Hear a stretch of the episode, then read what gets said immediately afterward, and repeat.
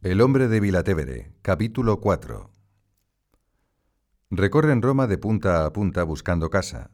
No una casa cualquiera, ni un barracón, ni un palacio, ni una mansión de burgueses, ni un cuartel de soldadotes, ni un hotel de paso, ni un inmueble de oficinas.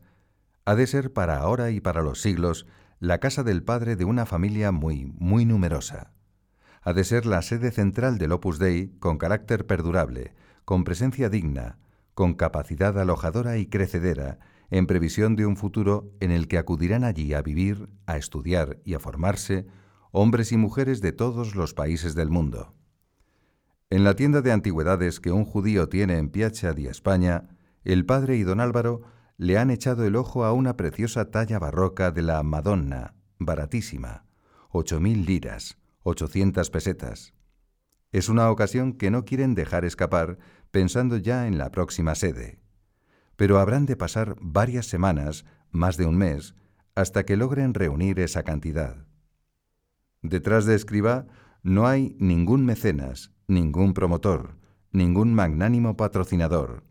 En esos momentos, para contar las vocaciones de la obra en Italia, bastan los dedos de una mano.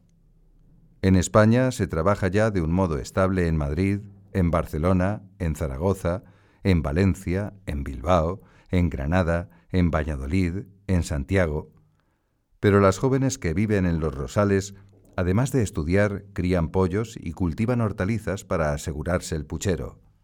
También los chicos, en Molino Viejo, conjugan los estudios y las obras de ampliación de la casa con la puesta en marcha de una pequeña granja y no se les caen los anillos a los flamantes arquitectos, ingenieros, físicos, abogados o matemáticos, mientras batallan con las gallinas, los cerdos y alguna que otra vaca lechera. El polvillo residual del carbón se amasa con yeso y sirve para alimentar la calefacción.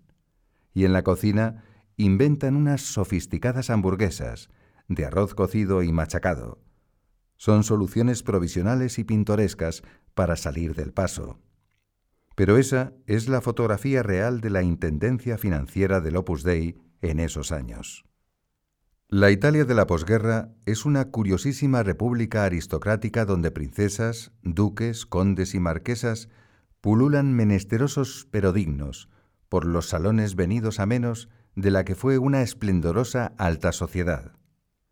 Algunos están a la última de las noticias de casas que se alquilan, palacetes que se traspasan muebles que van a ir a la almoneda, tapices, lámparas y cuadros que se venden. Todo de particular a particular, con la discreción de la pobreza vergonzante y por un pequeño puñado de liras. Un día suena el teléfono en Chita Leonina. Al otro lado del hilo, la duquesa Virginia Sforza Cesarini. Gestos de extrañeza entre quien tiene aún el auricular en la mano y los otros de la casa. No la conocen. He sabido que están buscando ustedes una vila, una residencia. Quizá yo sepa algo que les pueda convenir. Estaría encantada de recibirles en mi domicilio a la hora del té. Acuden Escribá del Portillo. La duquesa Sforza Cesarini es una dama afable y encantadora, pero la oferta que les hace, en nombre de un tercero, no les interesa.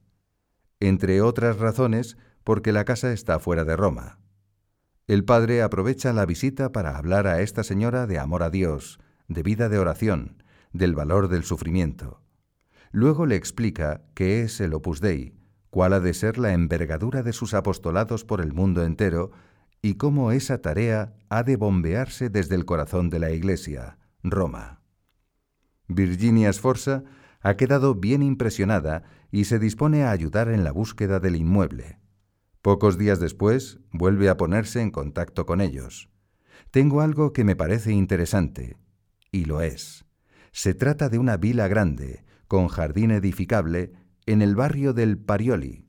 Pertenece a un aristócrata, el conde Masoleni, que quiere venderla para irse de Italia. La casa había sido alquilada como embajada de Hungría ante la Santa Sede, pero esa representación diplomática ha cesado tras la ruptura de relaciones entre el gobierno comunista de Hungría y el Estado Vaticano. El propietario desea venderla cuanto antes y sin intermediarios.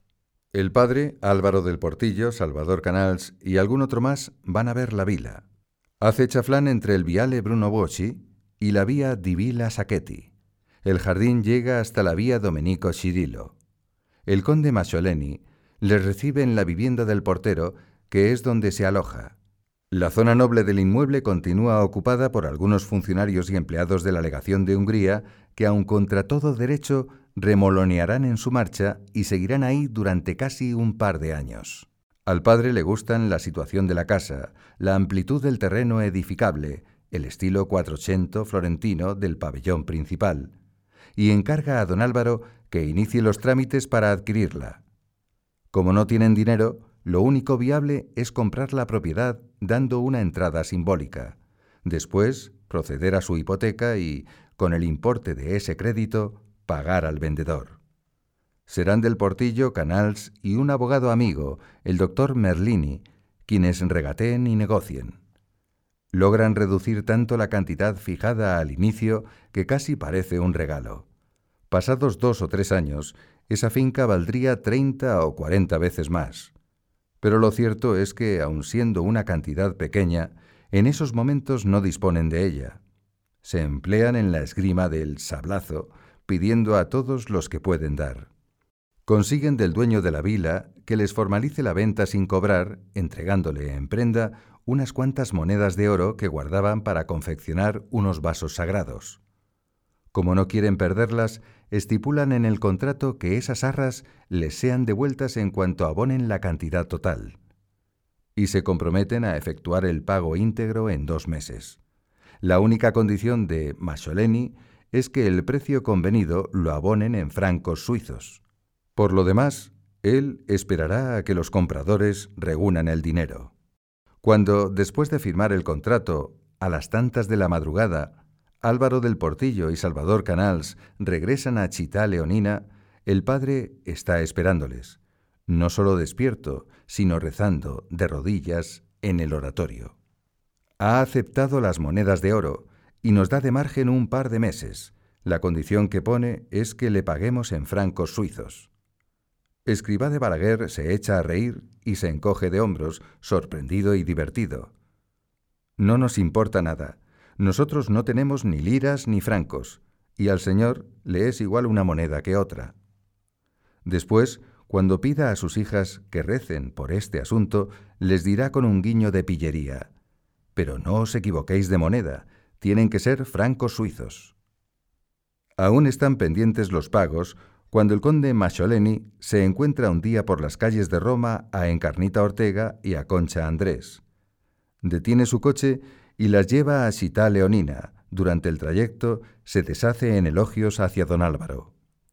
Para mí, no es solo una persona honrada, con quien he tenido un trato comercial. Le considero un amigo leal, un consejero prudente y un sacerdote admirable. Algún tiempo después, cuando ya los de la obra se hayan trasladado a la vila de Bruno Boschi y vivan en la zona de la portería, el conde va a visitarles. Pasa al interior de la que fue su vivienda y, fijándose en el brillo de los suelos, le pregunta a Salvador Canals, ¿Habéis cambiado el pavimento? No, es el mismo, pero limpio. Lo habría podido decir igual, algo más tarde, si hubiese visitado la parte noble de la casa. A unas paredes se les había lavado la cara, otras se habían tapizado, aunque ahorrando tela en las superficies que iban a ir cubiertas por algunos cuadros grandes.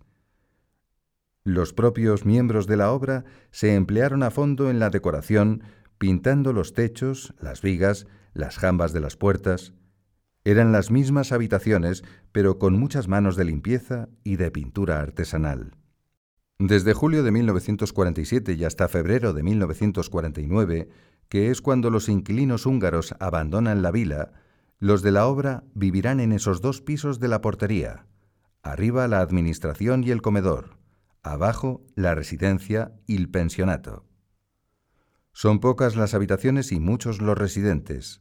A cada metro cuadrado se le da un multiuso intensivo. En algunos momentos tienen la impresión de estar en un autobús a la hora punta. Solo hay una cama puesta, una cama estable, con patas y somier. Por las noches se despliegan colchonetas como en los campamentos. Sin dramatizar, incluso con humor, el padre recordará más tarde esta extraña e incómoda forma de vivir. Como no teníamos dinero, no encendíamos la calefacción. Tampoco teníamos sitio donde dormir.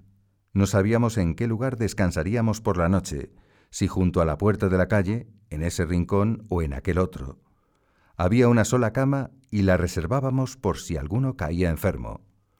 Vivíamos como San Alejo debajo de la escalera. En esa evocación, lo que escriba omite es que, en cuanto alguien estaba resfriado o tenía un amago de gripe, él mismo se adelantaba, extendía su petate bajo la mesa del comedor y allí se echaba a dormir. O que, si le encendían una rudimentaria estufa eléctrica, la apagaba porque le repugnaba estar él calentito mientras sus hijos pasaban frío. Durante el día, todos ayudan en las obras y en la decoración, estudian, van a las universidades pontificias y realizan un intenso apostolado con otros chicos universitarios. Pronto se extenderá el Opus Dei por varias ciudades italianas, Turín, Bari, Génova, Milán, Nápoles, Palermo. A los equilibrios para pagar la propiedad adquirida y para proveer a la manutención de todos ellos se añaden los gastos de las obras iniciadas. Durante once años vivirán entre excavadoras, andamios, piquetas, trasiegos de capataces, albañiles, carpinteros, fontaneros, a los que hay que pagar inexorablemente cada sábado a la una y cuarto del mediodía. Es Álvaro quien da la cara, solicita créditos, firma letras, pide dinero prestado.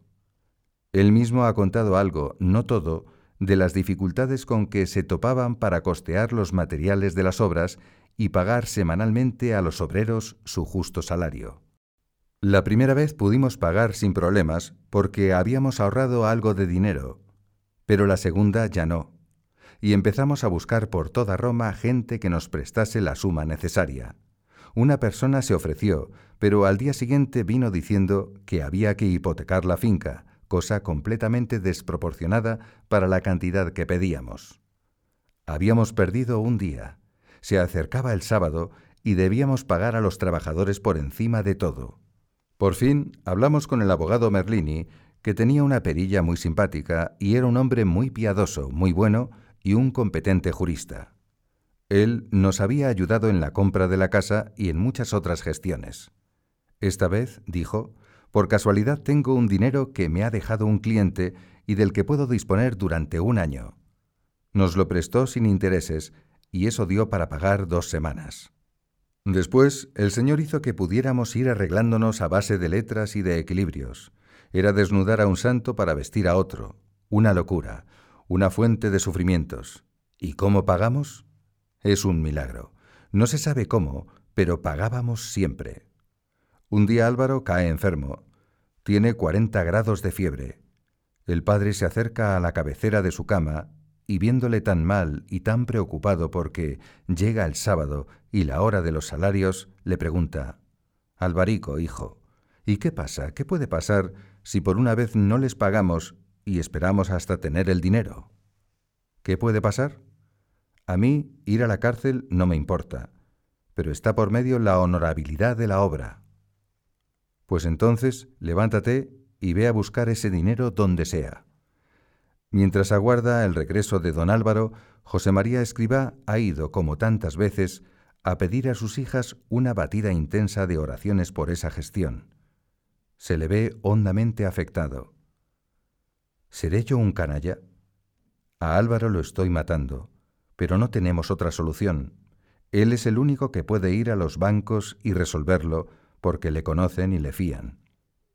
Con una partecica, solo con una partecica de lo que él lleva sobre sus hombros, yo ya me habría muerto. Después, para quitar hierro a la tensa situación, agrega con buen humor. La enfermedad que tiene mi hijo Álvaro se le curaría enseguida si le pusiéramos sobre el hígado un buen fajo de liras, o mejor, de libras esterlinas. Al rato del portillo vuelve de la calle. El padre sale a su encuentro. ¿Lo traes? Sí, padre. ¿Y cómo lo has conseguido? Como siempre, padre, obedeciendo. Al fin encuentran una empresa constructora de la que es propietario Leonardo Castelli. Este hombre ve los trabajos emprendidos y los planos de lo que se proponen acometer. Entiende que no es un proyecto de circunstancias, sino que ha de hacerse a conciencia, porque es una obra que debe perdurar siglos. Se fía de la bonomía y de la honradez de don Álvaro y decide actuar como contratista. En adelante, Castelli abona el sueldo a los obreros cada semana. Incluso refuerza el número de operarios para que aceleren la construcción. Del Portillo tendrá que afrontar la factura de Castelli cada 60 o 90 días. La deuda no mengua, pero el plazo para pagar es más holgado. Sin embargo, nadie baja la guardia. Todos en la casa se aprietan el cinturón. Madrugan porque han de ir andando a las universidades para ahorrar el dinero del trolebús o del tranvía. En esas largas caminatas calzan alpargatas y llevan los zapatos a mano en un paquete. Así no desgastan las suelas.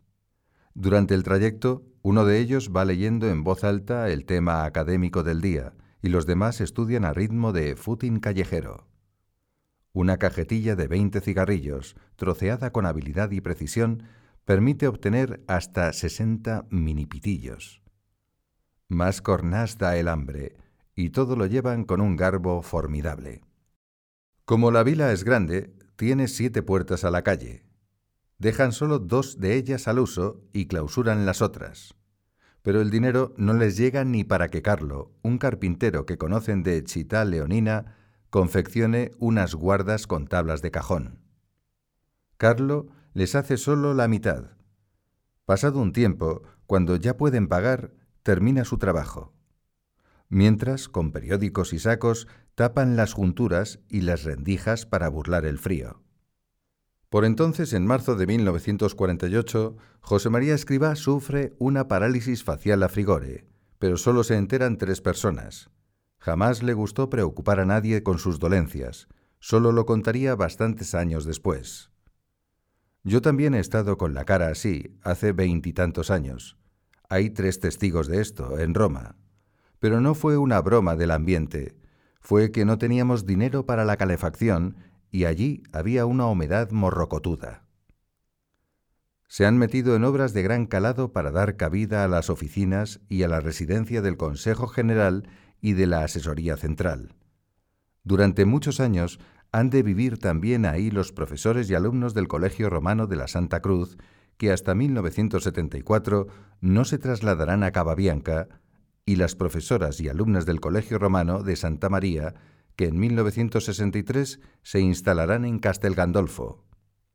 Además de la nutrida plantilla de la Administración Doméstica que debe atenderles a todas y a todos, desde luego más de 300 personas. Un día, paseando por alguna zona de la casa con uno de sus hijos, el marino Rafael Caamaño, Escribá le explica que muchas de las soluciones arquitectónicas o decorativas han sido tomadas de otros ambientes, en diversos lugares, callejeando por Roma o viajando por Italia. No se trata, le dice, de ser originales, sino de conseguir las cosas bien hechas. Y después, como riéndose porque algunos puedan creer que esa casa tiene ínfulas de gran mansión, agrega con expresión divertida. Hemos copiado tantas cosas bonitas de un sitio y de otro que aquí todo tiene antepasados y genealogía. Además, cuando algo se copia, se puede mejorar más barato y con menos defectos. Escribá sigue las obras de cerca, en fase de planos y ya en construcción. Sube a los andamios con los arquitectos o con los albañiles. A veces, en días no laborables, va con sus hijas para que ellas disfruten, viendo con la imaginación dónde estará esto y lo otro. No es su casa, es la casa de todos, la casa de una gran familia. En una de esas visitas les muestra un crucifijo grande que han colocado en la galería di Soto. Le dije al artista que se luciera, que intentase hacer un Cristo vivo, sereno, y no retorcido en la cruz, que mirándole el corazón se moviese a contrición. Luego lee la frase que ha encargado poner al lado, en una cartela. Son las palabras que Pedro respondió a Jesús cuando por tres veces le preguntó, Pedro, ¿me amas más que estos? Señor, Tú lo sabes todo, tú sabes que te amo. Escribá se queda mirando la imagen. En voz baja, casi como una interjección irreprimible, se le escapan tres sílabas. Y mucho. Vive en la incomodidad, la estrechez, la austeridad, el frío húmedo en invierno, el calor sofocante en verano y el hambre. Sin eufemismos ni engañabobos que disfracen la verdad, el propio Padre lo comentará con sus hijos. Aquí no os podéis hacer comodones, vivís humanamente mal, gracias a Dios, aunque hace años vivíamos bastante peor. Os he contado tantas veces que muchos hermanos vuestros han pasado hambre conmigo, no un día ni dos, sino temporadas largas. No teníamos ni un céntimo.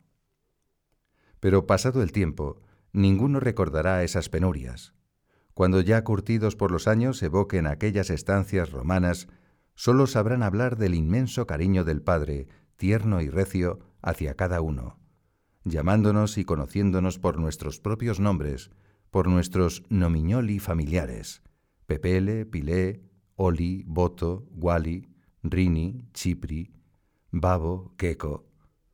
Porque eso éramos, y eso somos, una vela e grande familia.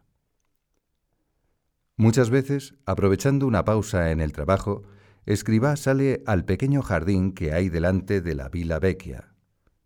Pasea un poco, mientras reza, una parte del rosario o charla con quien le acompaña. Es su momento de descanso, pero no puede evitar, no quiere evitar la compañía de sus hijos. Mira hacia las ventanas abiertas, quizá porque hace calor. Están todos ocupados, estudiando o trabajando, si ve la cabeza de alguno, carraspea para llamar levemente su atención. Y si ese se asoma, le hace señal de que baje y se acerque. Antes de un minuto, ya está rodeado de muchachotes que acuden como abejas a la colmena. Enseguida se improvisa una tertulia ambulante yendo despacio de un lado para otro del giardino de la villa. En otras ocasiones Escribá se sienta en un rincón de cruce de zonas que llaman el arco de Iventi tal vez porque allí corra algo más de aire. Y habla a sus hijos de temas sobrenaturales. Les da a beber, en la propia fuente, el espíritu de la obra. Se olvida de su cansancio y se entrega a ellos con ganas. Una tarde de 1954 está hablando así con los chicos cuando de repente interrumpe el hilo de lo que iba diciendo, y mirándoles fijamente uno a uno, con una mirada cálida que quiere ser caricia, les pregunta a quemarropa, ¿Sabéis, hijos míos, por qué os quiero tanto? Silencio expectante, cargado de interés. Transcurren unos segundos suficientemente anchos como para que cada quien se pregunte a sí mismo, ¿por qué a mí me quiere tanto el Padre? La respuesta sobreviene con una fuerza y un ímpetu irrebatibles.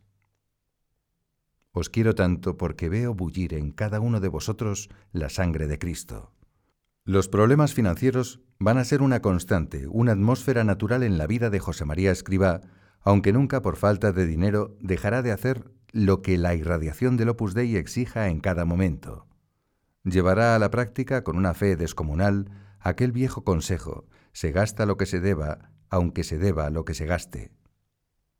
Sin embargo, la preocupación por los medios materiales no le quita ni un instante de paz.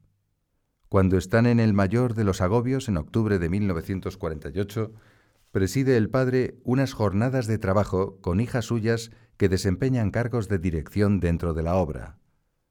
Se reúnen los rosales, estudian y trabajan con intensidad para liquidar en tres días un programa que debía durar una semana. Los temas son bien diversos. Abarcan desde la formación espiritual de los miembros del Opus Dei hasta el cuidado material de los centros, desde las nuevas iniciativas de apostolado hasta la necesidad de descanso físico. Cuando llega el turno a una sesión titulada Estudio de la situación económica, las asistentes suponen que de ese análisis han de salirles soluciones financieras para el sostenimiento de las labores apostólicas. Sobre la mesa del comedor, que es donde desarrollan esas sesiones, se apilan carpetas, blocs de notas, fichas de experiencia, folios con presupuestos de gastos y con previsiones de ingresos, resúmenes de administraciones domésticas, etc. Pero el padre cambia los planes que llevan elaborados. Hijas mías, la cuestión económica se resuelve a base de responsabilidad personal y de pobreza también personal.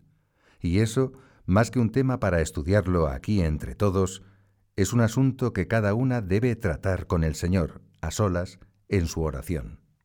Y en efecto, esa sesión se trabaja por la tarde, en el oratorio de los Rosales, en un clima de intenso silencio. Un gestor financiero se llevaría las manos a la cabeza, pero es así como una cuestión de exigencia personal y de total confianza en Dios, como José María Escribá entiende que han de solucionarse los problemas económicos. Poco antes o poco después, al hilo de su propio diálogo con Dios, escribe, Me encuentro en una situación económica tan apurada como cuando más. No pierdo la paz. Tengo absoluta seguridad en que Dios, mi Padre, resolverá todo este asunto de una vez. Esa misma pobreza personal que espera de los suyos, la vivirá Él antes, más y mejor. Hay noticias innumerables de tantos detalles que resulta difícil seleccionar. Por ejemplo, Escribá solo tiene dos sotanas, quita y pon. Una, siempre limpia y planchada, de corte romano, para salir a la calle y recibir visitas. La otra, para andar por casa y recorrer las obras, con tantas piezas y remiendos que en algún momento dirá, tiene más bordados que un mantón de Manila. Otro botón de muestra. Su dormitorio es un reducido cubículo donde tan solo caben la cama, una mesa, un sillón de madera sin tapicería ni cojín, un pequeñísimo armario empotrado. Además, es un lugar de paso. También su cuarto de trabajo, escogido sin duda por él mismo, será la habitación más pequeña, oscura y agobiante de toda Vilatevere. Solo por un ventanuco que da a un patinillo interior puede entrar un sorbo de aire, un retazo de luz. Es, por su parte, un empeñado afán de no poseer, de no tener nada como propio, de no quejarse si falta lo necesario y de prescindir de lo superfluo. Pero estos no son criterios de pobreza que se ponen por escrito para que resulten admirables. No. Escribá los vive en su cuerpo y en su espíritu siempre, siempre, como el latir del corazón. Una mañana el padre ha ido en ayunas con don Álvaro a hacerse unos análisis de sangre en Vía Nacionale. Terminan a las once y media. Como tienen que ir a algún otro sitio para ciertas gestiones y no les compensa regresar a casa, entran a desayunar en un bar de Piazza e Sedra. De pie, junto a la barra, piden un capuchino y un bollo. Paga don Álvaro, que es quien lleva dinero encima. Cuando se disponen a beber el café, una mujer pobre, una mendiga callejera, se acerca al padre y le pide limosna. Yo dinero no tengo. Lo único de que dispongo, porque me lo dan, es esto. Tómeselo usted. Y que Dios la bendiga y coloca ante ella su desayuno sin probar. Inmediatamente del portillo hace ademán de pasar el suyo al padre. Tómelo y yo pido otro para mí. No, no, déjalo. Ya he desayunado. Don Álvaro insiste, y el padre se mantiene en su negativa. La dependienta que atiende la caja del bar tercia. Padre, tómese usted su capuchino, que la casa le ofrece otro a esta mujer. Y el padre, sonriendo, pero con una tozuda resolución en su negativa, da por zanjado el episodio. No, no. Muchas gracias. Quédese usted tranquila, que yo ya he desayunado. ¿Por qué? Porque quiere ser pobre. ¿Por qué? Porque quiere ser Cristo. Y porque quiere ser Cristo, la indefensión del otro, el dolor del otro, la indigencia del otro le golpean la conciencia, le mellan el alma. Preferiría sufrirlos él. Las obras de ampliación de la vila de Bruno Boschi se intensifican. Siguen viviendo en la portería que llaman il pensionato. Impulsado por su lema de muchos años antes, Dios y audacia, se lanza a erigir el Colegio Romano de la Santa Cruz. Una locura, un sueño. Pero para más obligarse con Dios, le da hasta la formalidad jurídica de un decreto que firma el 29 de junio, fiesta de San Pedro y San Pablo de 1948. En este texto anuncia que al Colegio Romano acudirán gentes de todas las naciones para recibir una intensa preparación espiritual, intelectual y apostólica. con profundos estudios de filosofía, pedagogía, teología, derecho y humanidades, será una escuela donde se formen los que han de ser formadores, una severa palestra donde estos muchachos, de las más diversas razas, culturas y países, se entrenen en una vida de oración, de entrega, de servicio, de trabajo, para después, esparcidos a voleo por el mundo, llevar a otros la briosa y atractiva noticia de un ideal capaz de llenar sus vidas. Esa convivencia entre jóvenes de todas las latitudes ampliará sus horizontes sin nacionalismos aldeanos, sin selecciones racistas, sin elitismos de clase. De ahí saldrán sabiendo que son para la muchedumbre. Y ahí adoptarán un talante de vida incompatible con cualquier arrogancia, para servir, servir. Tanto a ellos como a ellas, Escribá les advierte una y mil y mil veces que allí no van a hacerse ni superhombres ni supermujeres. Con gran plasticidad les hace entender que siempre serán barro de botijo, barro frágil y quebradizo, pero capaz de contener el fino licor de la sabiduría. En un rincón de la vila, una lápida de mármol blanco, visible desde el cortile vecchio y desde la galería de la campana, recoge esta idea, con sobrias palabras latinas, fechadas en 1952. Se dirigen al visitante, al residente, al huésped, al hospes que, en el transcurso de los siglos, se aloje en cualquiera de las casas de Vilatevere. Estos edificios que ves alrededor, considéralos como las palestras severas de donde saldrá una raza de fuertes que ha de combatir siempre con alegría y con paz en todo el mundo por la Iglesia de Dios y por el romano pontífice. Al despedirse de algunos que han concluido los estudios en el Colegio Romano y regresan a sus países de origen, José María Escribá expresa lo que cada uno siente en su conciencia. Roma os dejará un zarpazo en el alma, una huella profunda y duradera, si habéis aprovechado bien el tiempo, y sabréis ser hijos más fieles de la Iglesia. El 12 de diciembre de 1953 queda erigido, para las mujeres del Opus Dei, el Colegio Romano de Santa María. El número de alumnas crece y crece con tal rapidez que en 1959 se han de emprender, a ritmo veloz, los trabajos de construcción de una sede para ellas, fuera de Roma, Villa delle Rose, en Castel Gandolfo, sobre unos terrenos que Pío XII había cedido temporalmente a la obra y que Juan XXIII dona con carácter definitivo.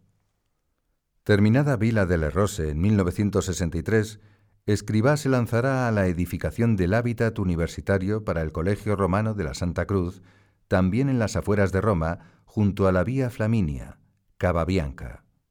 No tiene el mal de la piedra, pese a haber pasado casi 30 años de su vida entre excavadoras, hormigoneras, pilas de ladrillos y andamios. Es algo más sencillo y más natural. El fundador del Opus Dei no puede poner puertas al campo ni diques a la torrentera de vocaciones que responden a esa llamada universal a la santidad. Una llamada que sin darse tregua vocea y hace vocear con un incesante apostolado de amistad y confidencia, puerta a puerta, persona a persona, corazón a corazón.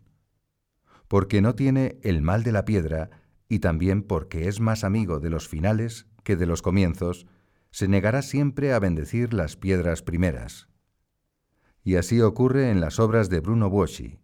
Sin más ceremonia que el signo de la cruz, un te deum rezado y un alegre a todos auguri siamo arribati, queda bendecida la última piedra del conjunto de edificios que integran Vilatevere.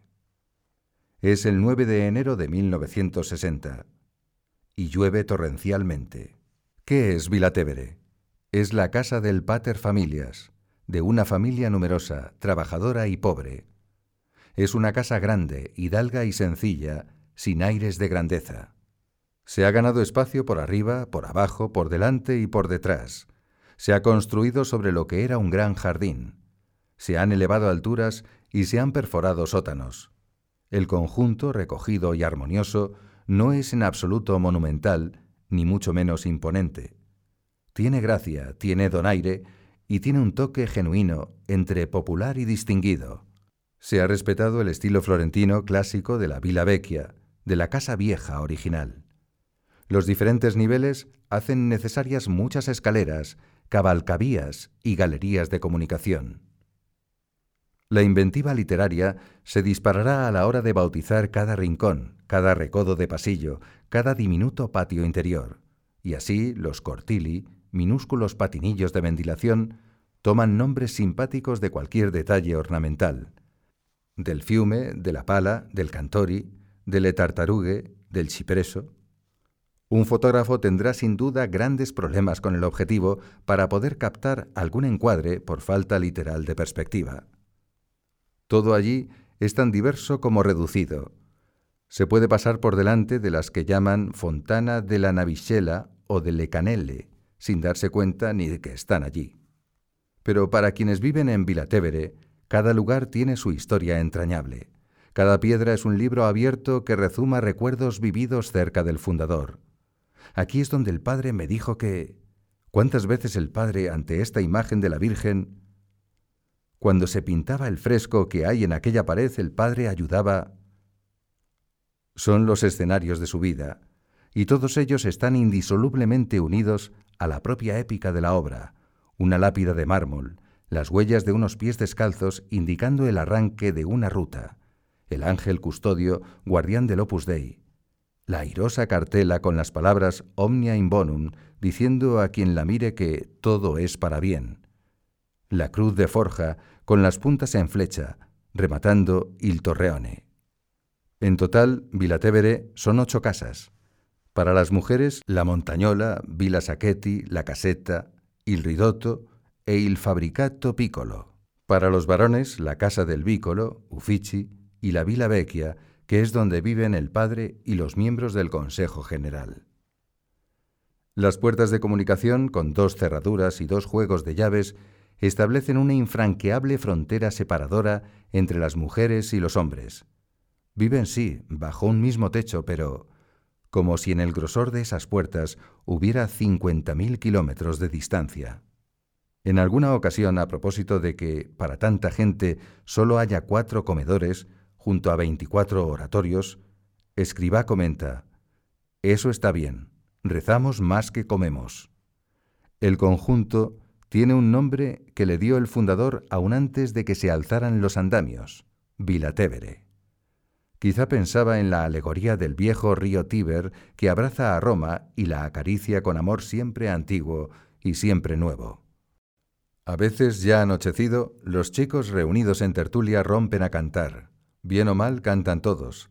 Son canciones populares, son canciones que un buen amor embellece, una de ellas se escapa por las ventanas y, antes de romperse, queda flotando en el aire tibio y amistoso de la noche romana. Roma, que la più bella sei del mondo, il tevere ti serve da cintura. A estos, Roma ya les ha traspasado el corazón. Es más que una melancólica nostalgia, una huella profunda en el alma. Es el zarpazo de Roma a la hora de partir.